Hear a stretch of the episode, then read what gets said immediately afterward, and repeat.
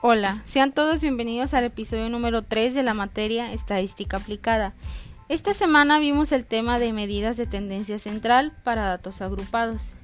La utilidad de esta es el describir características con datos cuantitativos, representa promedios, compara resultados o interpreta puntajes, los cuales son la media, la mediana y la moda.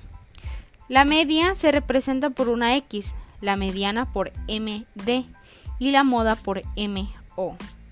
Ahora hablaremos sobre la media aritmética. Algunas de sus ventajas son que es un valor único, es la medida de tendencia central más usada, se expresa en las mismas unidades que la variable. Algunas de sus desventajas son que no se puede calcular para datos cualitativos, es sensible a los valores extremos. La simbología de su fórmula es la siguiente. X es igual al punto medio de clase, f es igual a la frecuencia de clase, fx es igual al producto de punto medio y frecuencia, fx es igual a la sumatoria de fx, n es igual al total de frecuencias. Ahora hablaremos sobre la mediana. Algunas de sus ventajas son que es fácil de calcular, interpretar y entender. Se puede determinar para datos cualitativos. Algunas de sus desventajas son que se debe ordenar primero la serie de datos como valor central.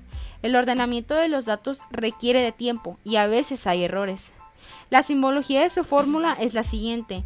LI es igual al límite inferior de la clase mediana. N es igual al número total de frecuencias. F es igual a frecuencia de la clase mediana. FA es igual a frecuencia acumulada menor a la mediana.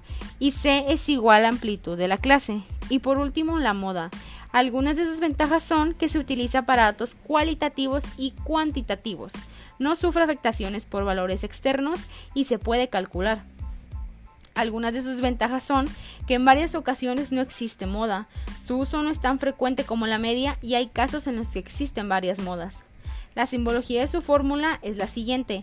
LI es igual al límite real o frontera inferior de la clase modal, la de mayor frecuencia. Delta 1 es igual a la frecuencia de la clase modal menos la frecuencia de la clase anterior. Delta 2 es igual a la frecuencia de la clase modal menos la frecuencia de la clase siguiente. Y C es igual a la amplitud de clase. Esto sería todo de mi parte. Nos vemos en el siguiente episodio.